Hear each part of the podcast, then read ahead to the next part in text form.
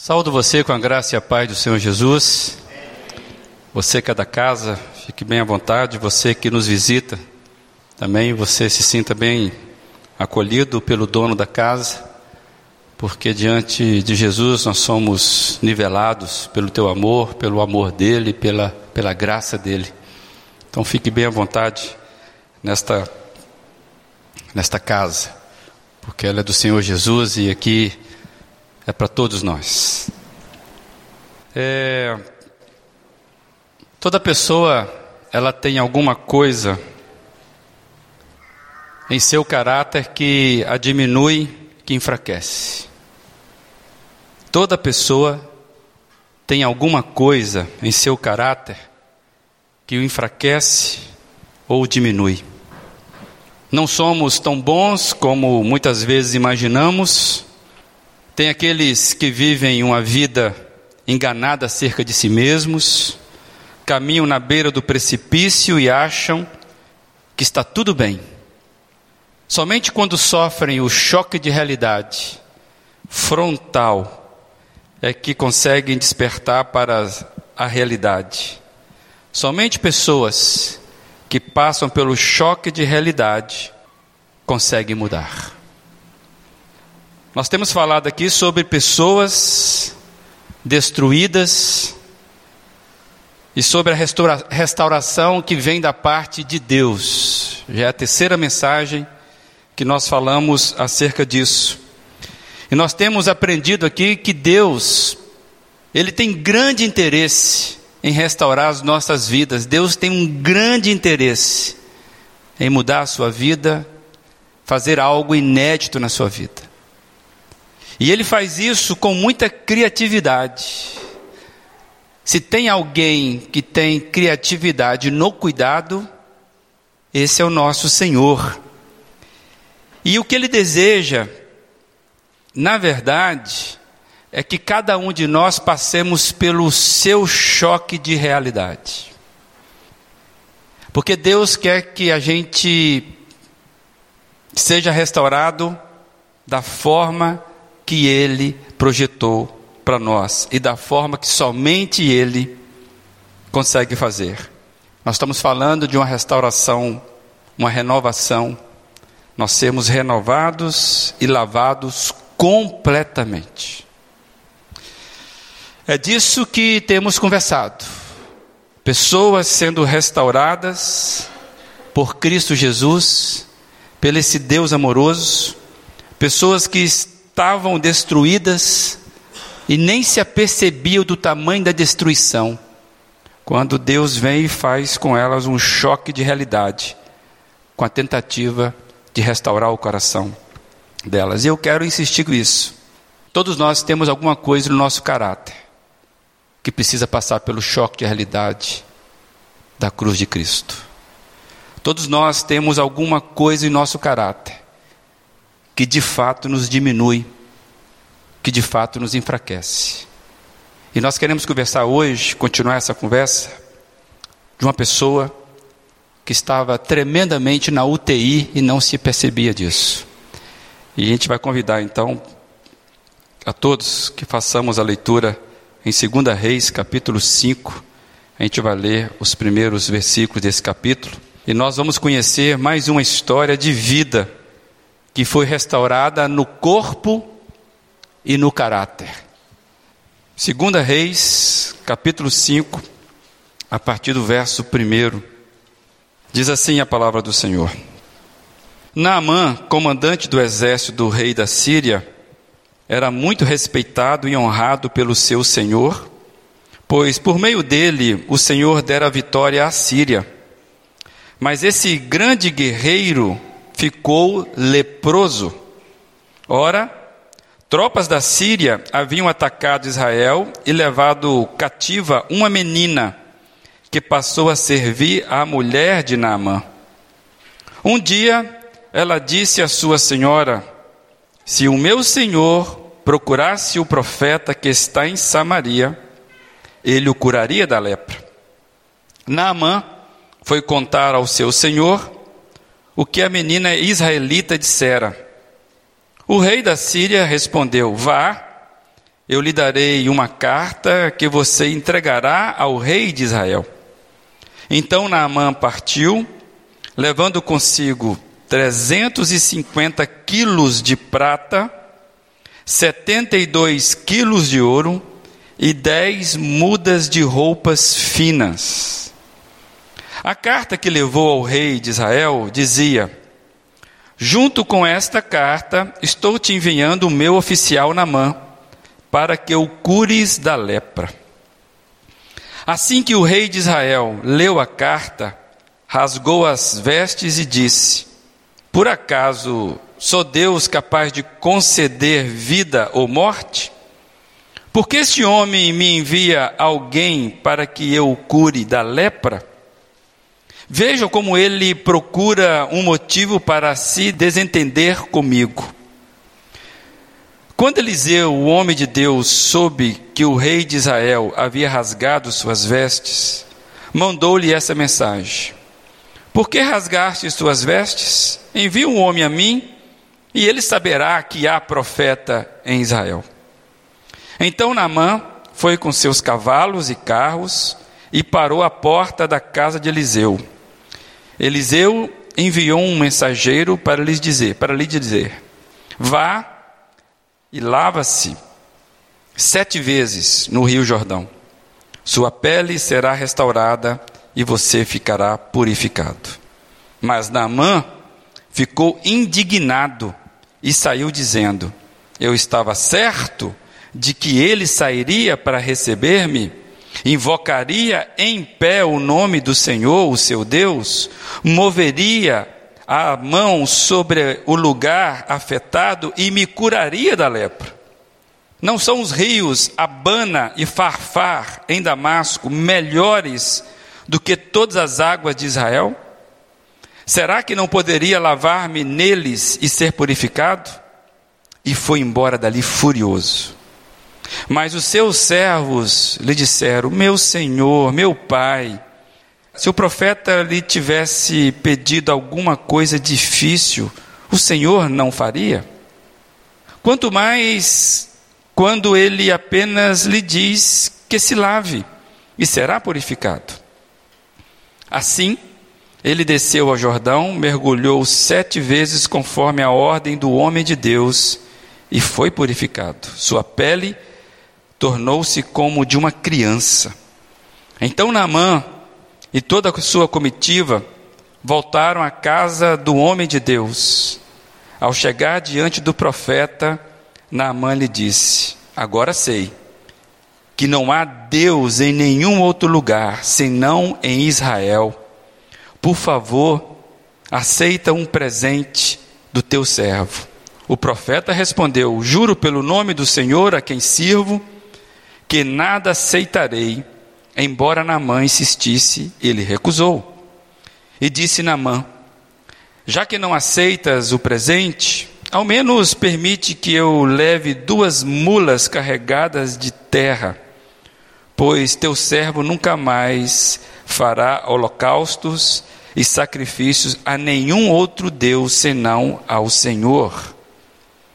Mas o Senhor me perdoe por uma única coisa quando o meu Senhor vai adorar no templo de Rimon, eu também tenho que me ajoelhar ali, pois ele se apoia em meu braço.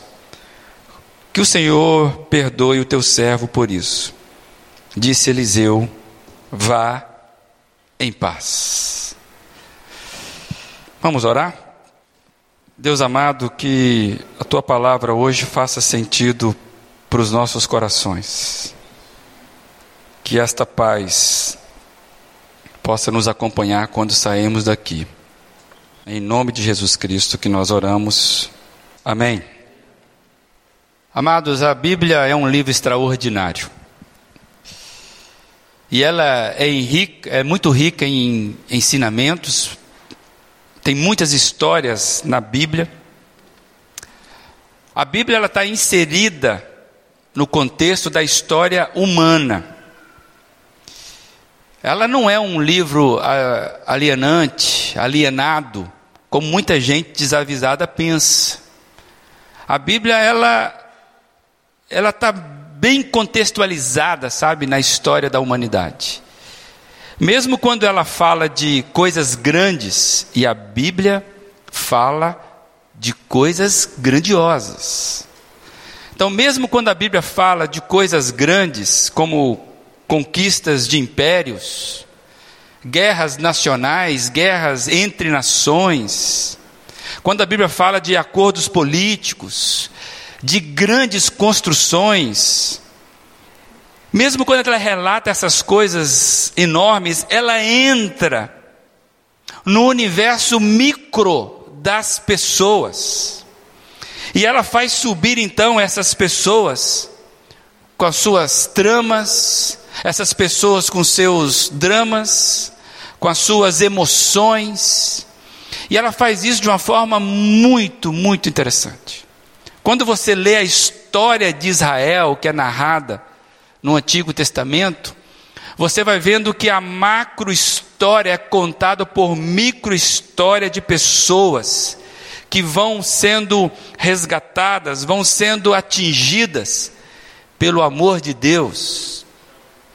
E esse livro de Segunda Reis, o nome já indica que tem o primeiro livro, ele ele narra uma história ou várias histórias no período em torno de 250 anos.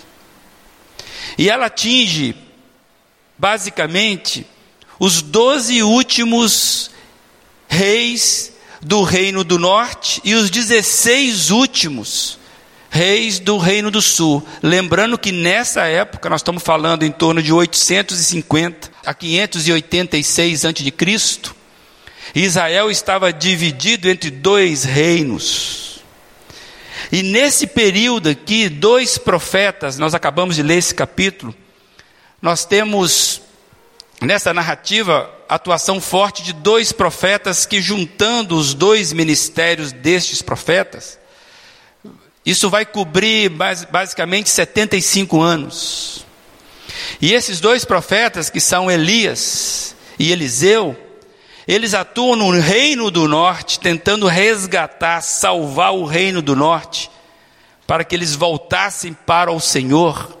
Lamentavelmente, isso não acontece e lá para frente o reino do norte vai ser completamente destruído. E Eliseu, ele está nesse capítulo sobre o reinado de Jorão. Nós sabemos que Elias e Eliseu, eles nos 75 anos do ministério deles, eles trabalham no período de seis reis. É o Acabe, famoso Acabe, que acabava com tudo. Acasias, Jorão, Jeú, Jeoacás e Joás. Nós estamos falando do período do reino de Jorão. Por que, que eu estou trazendo essas informações? Para que não haja dúvida para nós, a Bíblia está inserida na história. E aqui nós temos um relato impressionante, o drama de alguém que não era tudo aquilo que as pessoas de longe pensavam acerca dele. Era um homem de sucesso, reconhecidamente de sucesso, um homem que tinha prestígio pelas suas conquistas, ele era um comandante de um exército poderoso, mas esse homem, ele era um derrotado por uma doença incurável. E mais, essa doença, ela lhe causava um constrangimento terrível, porque a lepra, ela denunciava a todos pelas feridas da pele essa, esse constrangimento de uma doença que não tinha cura. O que eu fiquei pensando, o que nós podemos aprender com a história de Namã? E é isso aí. Quando o poder e a capacidade não podem e perdem o valor. Essa é a primeira parte da história de Namã. Nós aprendemos que haverá um tempo ou há um tempo, há uma ocasião que o poder e a capacidade não podem, não conseguem e perdem o valor, mas ao mesmo tempo, quando a fé e a humildade restauram uma vida destruída. Naamã vivia esse drama entre orgulho e humilhação. E isso é o que nós vamos ver durante essa história, aprendendo com Naamã. Quem era Naamã? O verso 1 que nós lemos do capítulo, é claro, dizer que ele era comandante de um exército, de um poderoso exército. Ele era muito respeitado, ele era honrado. O texto diz que ele era um grande guerreiro. Naamã em aramaico significa gracioso. E só o nome dele já dava grande imponência. Ele era de fato alguém que carregava um prestígio, ele era comandante do exército sírio ou arameu, sobre, sob o comando de um do rei Ben Haddad. Como é que a gente sabe disso? O texto não fala o nome, porque em 1 Reis, capítulo 15, nós sabemos disso. É uma história. Como nós sabemos do nome do rei de Israel nessa época, que era Jorão. Para nós entendermos, a Síria era uma nação poderosa e que nessa época dominava grande parte do território, inclusive de Israel. Israel estava sob jugo desse império. E isso vai acontecer assim, muitas vezes com amizade, parece que tem amizade, às vezes não tem. É um, é um jeito, cada império tem um jeito de dominar. E Israel, então, estava nessa época sob o jugo, vamos chamar assim, do Império Sírio. E o prestígio e o poder de Naamã, por causa das suas conquistas, é claramente demonstrado no texto quando o rei, a principal autoridade dessa nação poderosa, ele vai ouvir esse comandante e vai enviar esse comandante com carta de recomendação, com presentes, com uma comitiva para acompanhar esse grande homem. E a gente vai vendo que nos versos que vão se seguindo, esse poderoso homem era leproso, e é por causa da lepra que ele é despertado a fazer essa viagem.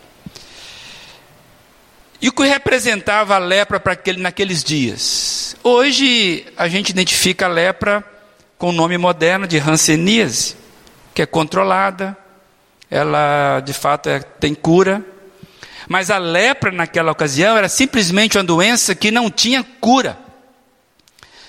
E que, em grau profundo, amados, ia degradando, de certa forma, o corpo, que era de fato fatal. E não se resumia apenas à hanseníase que nós conhecemos hoje, abrangia algo muito maior. E, e mais, por causa disso, por não ter cura, era, ela era vista como uma praga, uma maldição, inclusive a maldição divina. E isso gerava muita dor emocional para quem tinha essa marca, que não tinha como esconder a lepra. Então a pessoa se sentia meio que amaldiçoada por isso. Nós sabemos que, pela história de Israel, que, por ser considerada contagiosa, a pessoa era mantida em separado do meio. Vocês vão lembrar, por exemplo, certa ocasião, Jesus, ele estava a caminho e ele viu uma vila de leprosos. Lembra dos dez leprosos? Aqueles leprosos não podiam estar no meio da comunidade. Então eles ficavam separados, porque era uma doença contagiosa, assim considerada, era uma doença amaldiçoada, então as pessoas ficavam abandonadas à sorte. Não é à toa que Jesus falou quando curou aqueles dez: vocês vão se mostrar ao sacerdote, porque é o sacerdote que validava a cura, porque a cura seria divina, ninguém conseguia ter cura para aquilo. E ele validando, as pessoas poderiam voltar ao meio social.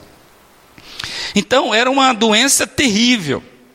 E aí você começa a imaginar comigo o drama de Naamã, porque ele estava levando a vida até onde dava, enquanto a doença permitia, e a gente vai pensar que as aflições desse moço atingia muito as suas emoções. A, a, essa condição da doença ser incurável, ela incomoda hoje.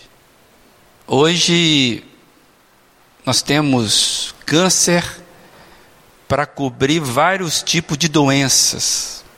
Algumas nós já conseguimos vencer pela medicina, mas nem todos. Só que o câncer nos nossos dias, ele não tem o estigma de a maldição, da, da maldição divina. Ninguém que tem câncer hoje se sente amaldiçoado por Deus. Na lepra, a pessoa era amaldiçoada por um, por um Deus qualquer ou por Deus superior. Então tinha um, um, essa palavra, ela transmitia um estigma social. Tá aí, uma doença onde um grande guerreiro, conquistador, prestigiado, ele estava sendo derrotado por uma doença que o envergonhava, pois deixava a pele manchada para todos verem. E eu fico imaginando, a Bíblia não fala sobre isso, sobre isso mas fico imaginando Naamã tentando esconder as manchas da sua pele por debaixo da sua vestimenta de comandante, cheio de patente, e ele com aquela vestimenta poderosa, tentando camuflar a podridão da sua pele. E Deus começa a restaurar este homem destruído por dentro, destruído por uma doença que nem combinava com seu cargo tão de prestígio. Deus começa a restaurar esse homem quando ele começou a fazer uma coisa que talvez ele nunca tinha feito antes. Nós já falamos sobre isso. Você quer coisa nova na sua vida? Você quer sair do ciclo repetitivo das suas derrotas? Faça o que você nunca fez para ter resultados diferentes. Esse moço, ele passou, por alguma razão, a dar ouvidos a quem não tinha valor. Uma menina escrava e estrangeira. Você consegue imaginar isso? Um, poderoso homem de prestígio que de repente vai dar ouvidos a uma, uma menina, que é serva da mulher, que é escrava. E aqui já começa um contraste para mim para você, talvez vale interessante eu e você pensarmos. A gente lida dentro da nossa sociedade com padrões sociais. Você passa pelo um gari na rua e às vezes você não dá bom dia nem boa tarde. E ele está limpando a rua que você está passando. Hoje, a questão social faz com que algumas pessoas sejam invisíveis aos nossos olhos. O que eu quero trazer é que esse contraste fica muito evidente. Ela, uma menina que é israelita, ele, um sírio dominador, um homem. Ela, uma menina no original, no termo onde está escrito essa história, a expressão de menina é pequena donzela, é uma garota mesmo. Uma adolescente na sua primeira adolescência, talvez. E ele é, lá o texto é grande homem. Então, parece irônico, o texto está falando que é uma pequena donzela diante de um grande homem. Contraste tremendo. Ela, uma escrava cativa, e ele, o comandante poderoso que era dono dela. Ele tem fama, ele tem reputação, ele tem prestígio, ele tem autoestima diante de todos, inclusive do rei. Ela não tem absolutamente nada. Contrastes interessantíssimos. E aqui o texto vai relatando que quando Deus começa a forjar e a mudar o coração de Namã. Pois eu vejo isso como um, um achado na vida de Namã. Pense comigo, homens grandes, ou aqueles que se julgam grandes, né, importantes, geralmente seguem conselhos de quem é maior do que eles, de quem é melhor do que eles. Pessoas poderosas não buscam conselho de quem é inferior. É ou não é verdade? Então, para mim, aqui já começa Deus quebrar, a mudar, a restaurar a vida desse homem quando ele deu ouvido a quem seria impossível esperar que viria alguma coisa. É uma menina. O que ela já viveu na vida? Ela é escrava. Sabe nada. Deus começou a forjar e a mudar o coração daquele homem quando ele enxergou alguém invisível. Aí eu fiquei pensando, rapaz, que menina era esta? Olha o poder dessa menina. E eu fiquei imaginando, e quero que você imagine comigo, quem, em condição de escrava, longe da família, fora da terra natal, longe dos parentes, quem demonstraria tanto interesse e compaixão pelos seus senhores? Que menina fantástica. E a fé e a confiança dessa menina foram tão impressionantes que o Senhor Jesus, anos depois, vai lembrar desse episódio. Jesus ele vai mencionar esse episódio. E quando ele menciona esse episódio, ele está denunciando para os seus ouvintes que eram líderes poderosos, sacerdotes, doutores da lei, ele está denunciando a condição de incredulidade que tinha atingido e que prevalecia em todo Israel na ocasião daquela menina. Jesus está lembrando que enquanto toda a nação estava incrédula, ele achou uma menina escrava com fé suficiente para mudar a realidade de um gentio. Esse texto está lá em Lucas 4, 27.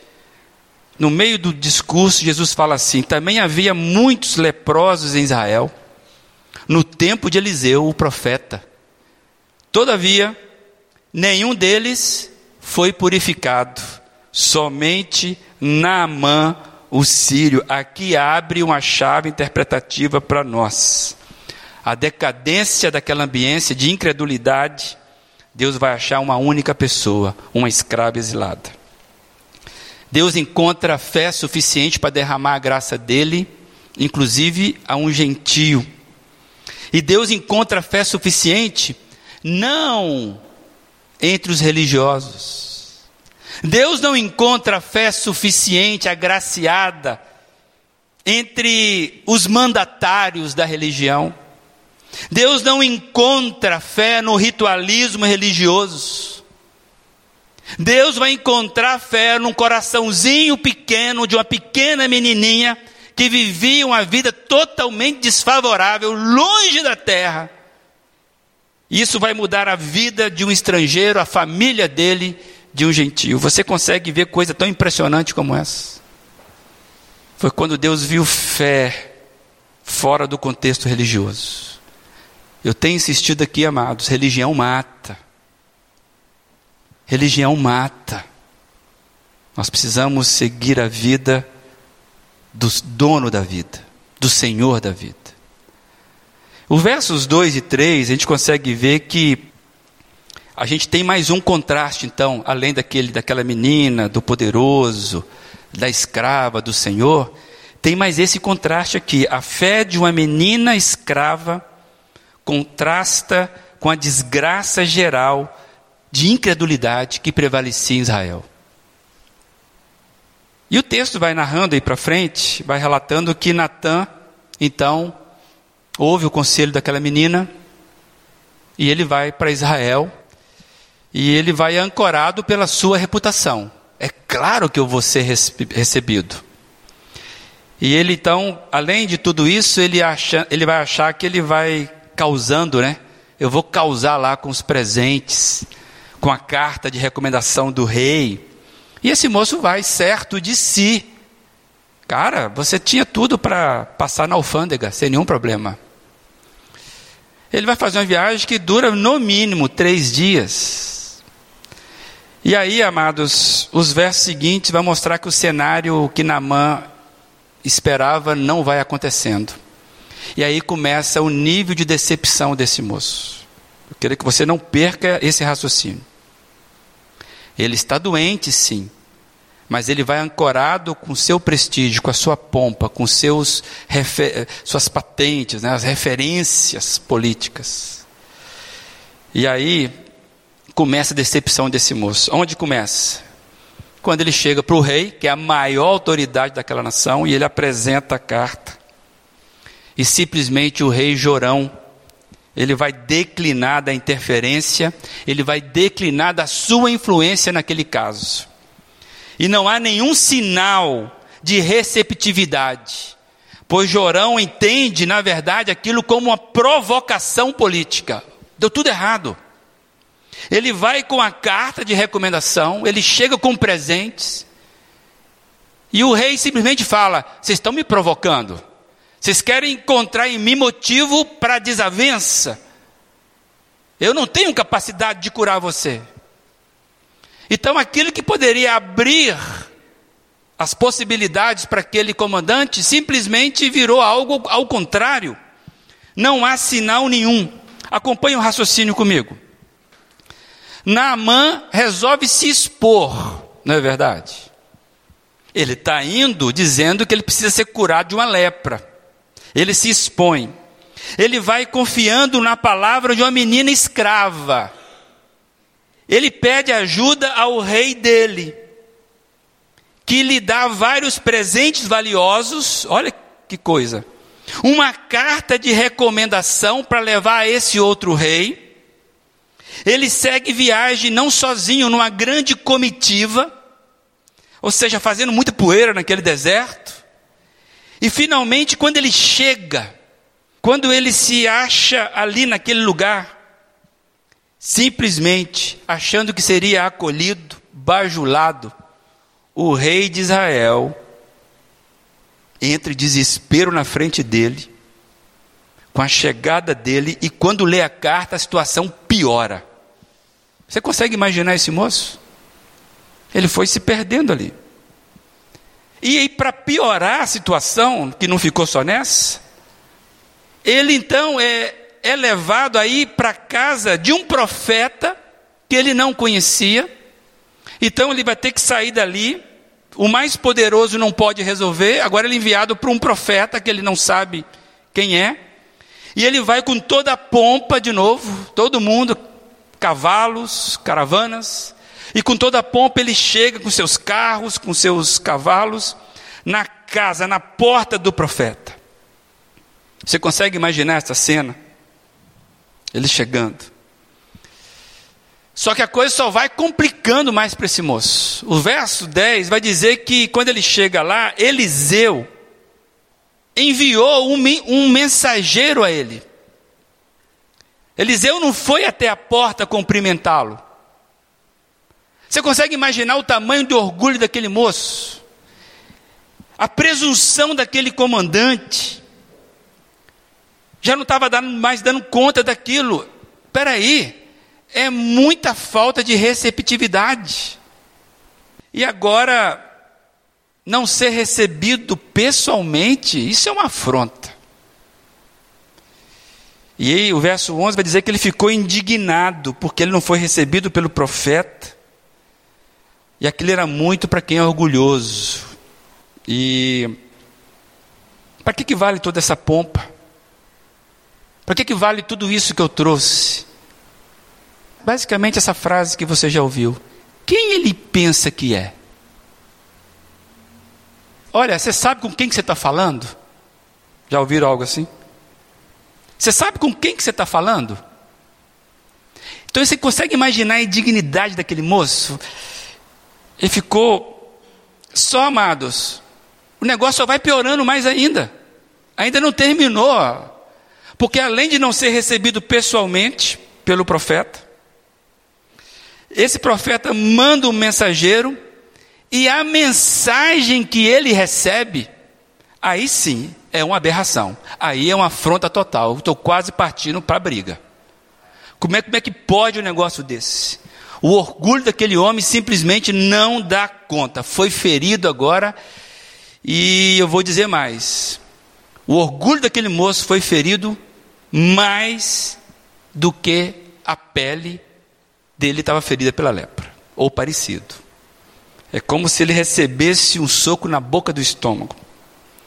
E aí é claro que o texto vai dizer que ele vai sair, o verso 12, ele vai sair indignado e furioso. E ele exclama: peraí, que história é essa de eu ter que mergulhar num riachozinho, num rio sem expressão? Que história é essa? E mergulhar ainda sete vezes. Esse cara está louco. Ele não me conhece, ele não sabe o que está dizendo, e mais. Na minha terra tem muita coisa melhor do que esse riachozinho aqui. Não bastaria eu mergulhar lá que eu seria muito mais bem resolvido. Você consegue perceber que não estava sendo muito fácil para aquele moço? Mas deixa eu te fazer uma pergunta. Se você estivesse no lugar dele, você faria? Olhando para o tamanho do seu orgulho, recebendo uma informação tão contrária à sua expectativa, você faria? Você já fez algo que de fato você não faria? Você imaginar esse tipo de coisa. Amados, o texto está revelando que esse homem vivia, essa é a denúncia do texto. Ele vivia uma mentira ele vivia um engodo. Ele sempre resolvia as coisas pelo controle dele, pela bajulação, ele resolvia as coisas pela diplomacia, ele resolvia as coisas pelo dinheiro, pelo poder, no caso dele, pela força do braço, que ele era um comandante. Ele resolvia as coisas pela patente, você sabe com quem está falando? Simplesmente Deus estava tratando desse moço numa área que ele não se enxergava doente. Deus estava tratando deste moço numa área da vida dele que ele não se apercebia doente. Naamã precisava ser curado no seu caráter, no seu orgulho. E o texto está denunciando exatamente isso. É aquela ocasião que a gente vê que a diplomacia não resolve problema de caráter. Tem muita gente que está no politicamente correto, na educaçãozinha, da polidez, da boa vizinhança. E isso não transforma caráter de ninguém. Ser educado é uma coisa muito boa. Você ser, ter boa cidadania é excelente. Mas isso não resolve problema de caráter de ninguém. Existem grandes diplomatas que são um lixo em termos de moral. A formalidade controlada, sabe? Aquele negócio de etiqueta, aquele negócio de troca, de barganha. Eu sempre levo uma carta para na hora eu sustentar a relação ou conseguir alguma coisa. O que estava sendo derrubado nesse moço é justamente isso. Ele levava sempre essas coisas e as coisas iam dando certo, até que o dia não deu. E aí tem um contraponto que vai mexer na vida desse moço, que é a questão da fé. Porque ele sai daquela situação e vai caminhando porque alguém despertou nele que ele poderia ser curado. Ele acreditou. Só que ele vai levando as suas coisas, achando que isso combinava com fé. Só que a fé não tem etiqueta. A fé não tem formalidade. A fé não tem formalismo. O constrangimento é a marca da fé. Sempre porque ela revela o que nós não temos nada para apresentar. A fé sempre vai nos constranger. porque é fé. E esse moço ele estava passando por esse estado, que alguns de nós aqui sabem o que é, porque já passou. O que precisamos entender, amados, é que o orgulho é algo perverso. O orgulho é algo perverso e ele atinge a todos. Atinge rico, atinge pobre, atinge grandes, atinge pequenos, atinge a todos. Você aqui é um orgulhoso que precisa passar pelo tratamento desse Deus amoroso. Enquanto você achar que pode levar o seu orgulho, você está igual na mão. Está doente no caráter. Esse negócio de achar que orgulhoso é só rico, dizem que pobre orgulhoso é dez vezes pior do que um rico, né? Inclusive isso é bíblico. Quando alguém que é pobre ganha poder, ninguém aguenta. É mais ou menos assim. Então atinge a todos. Por alguma razão, gente, esse moço ele foi convencido pelos seus servos. Eu fiquei pensando, gente, que gente boa era esse pessoal. Ele estava com um monte de servo e os servos convenceram, acalmou o coração daquele moço e falou: Cara, vai lá até o Jordão. Olha que conselho.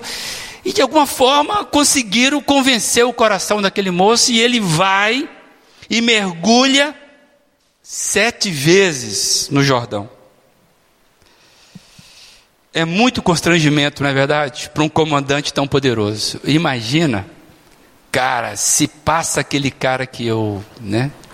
Se exatamente agora, né? Fulano de tal me vê. Tem alguns constrangimentos em público que nós não queremos passar.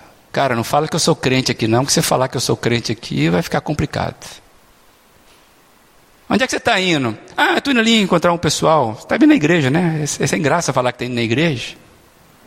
Onde é que você toca? Ah, você toca, eu toco. Onde é que você toca? Ah, eu toco com o pessoal aí. Ah, toca na igreja? Ah, agora eu estou indo na igreja. Que história é essa?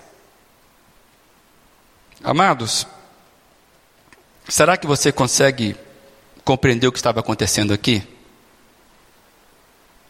Está aí projetado. A restauração daquele homem não passava pelos seus mecanismos de controle. Deus foi tirando todas as possibilidades dele se julgar importante. Deus estava tratando do seu caráter primeiro. A doença mais mortal de Naamã era o seu orgulho e sua autossuficiência. Amados, você consegue compreender isso aqui? Enquanto eu e você acharmos que podemos, nós estamos miseravelmente doentes. Nós não podemos. Enquanto eu e você acharmos que temos alguma coisa para apresentar, para conquistar a restauração de Deus, nós estamos fazendo que nem o primeiro Naamã. Não temos. Eu dou dízimo há 20 anos, nunca faltei a um culto, sou o primeiro a chegar. Acha que você é melhor do que os demais? Eu não sou tão ruim assim, não, olha para mim. Está morrendo por dentro e não está vendo. Naamã apresentava os currículos dele de patente. E muitas vezes nós apresentamos o nosso currículo de religião. Já estamos falando aqui há muito tempo. Qual a diferença entre você, diferença entre eu e aquele que está nesse exato momento caído na sarjeta na esquina da rua ali? Você se julga melhor do que ele?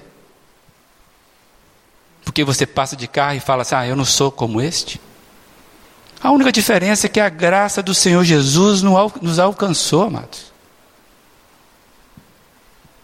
Enquanto você marcar que você é alguma coisa, Você não entendeu nada, absolutamente nada. E que lugar que tem gente arrogante, com capa de santidade, é esse lugar aqui.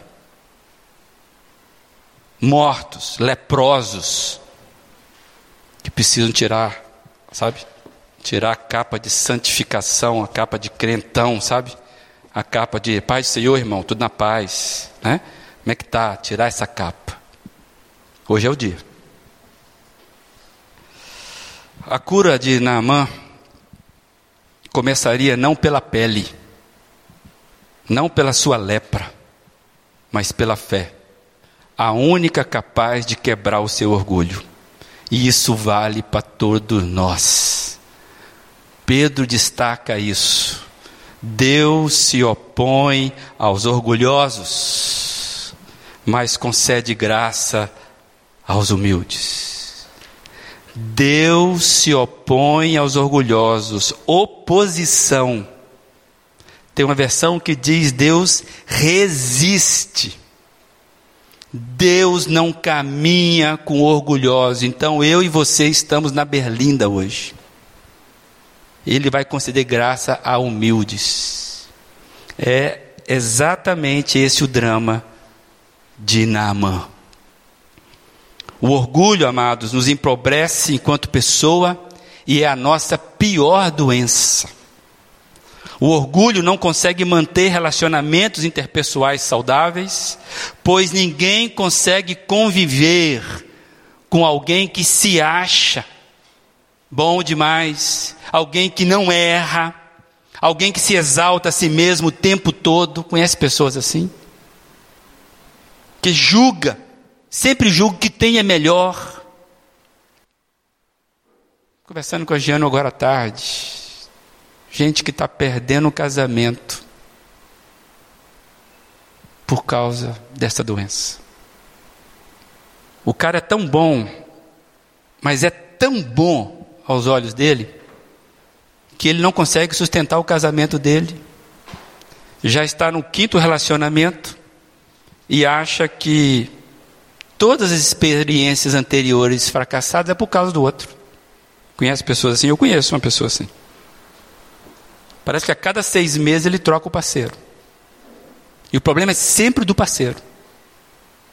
Amados, o orgulho nos quebra e é difícil conviver. Ninguém mantém um relacionamento com o orgulhoso.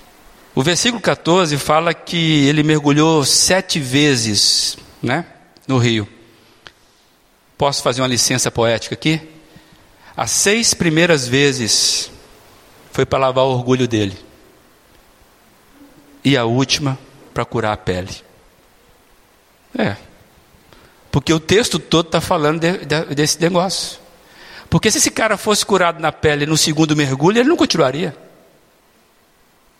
E ele precisou sete vezes para o cara ser quebrado pedacinho por pedacinho.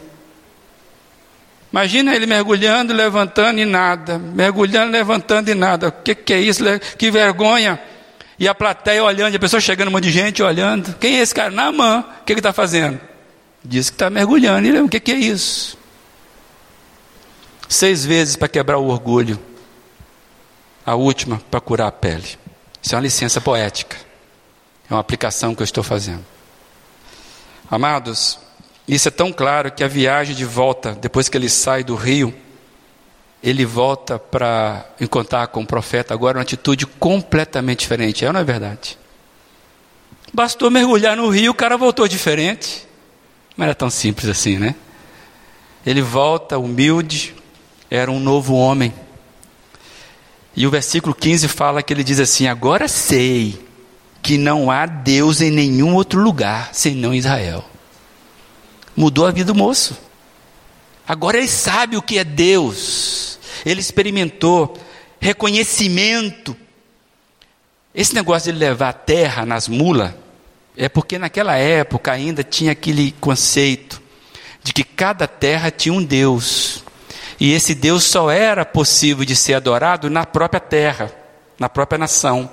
Então é por isso que ele fala: é o seguinte, deixa eu levar pelo menos umas 10 mulas aí de, de terra, para que eu possa voltar para Síria e continuar adorando esse Deus. Era um conceito meio louco, e depois foi chegando, a gente foi crescendo nesse conceito pela própria revelação da palavra de Deus. É por isso que ele está pedindo para levar. Cara, eu quero levar esse Deus comigo, eu não quero perder mais. E olha, eu tenho alguns compromissos lá ainda, que me perdoe, porque eu ainda sirvo lá um cara que não entendeu isso. E aí eu fico pasmado com isso. Esse moço ser submisso a Deus mudou a vida dele. E o verso 19 é fantástico. O profeta não deu nada, nenhuma recomendação, não deu nenhum tipo de doutrinação, sabe? Simplesmente falou com ele o quê? Vá em paz. O que ele quer dizer? Naamã, grande guerreiro, a sua guerra acabou. Vá em paz. O seu conflito acabou. Você achou.